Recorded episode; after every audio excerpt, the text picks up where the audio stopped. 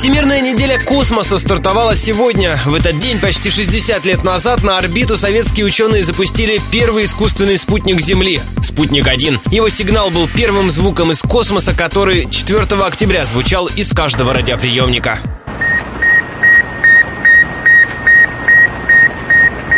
Символично, что на этой неделе в среду объявят даты стартов экипажей Союзов и космического грузовика «Прогресс» к Международной космической станции. Напомню, МКС существует 18 лет, это общий проект больше, чем 10 стран. Находиться там могут до 6 человек. Как ранее рассказывал радио Ростова космонавт Олег Новицкий, он провел на станции 5 месяцев в 2012-м, справиться со стрессом в космосе помогает большой объем работы.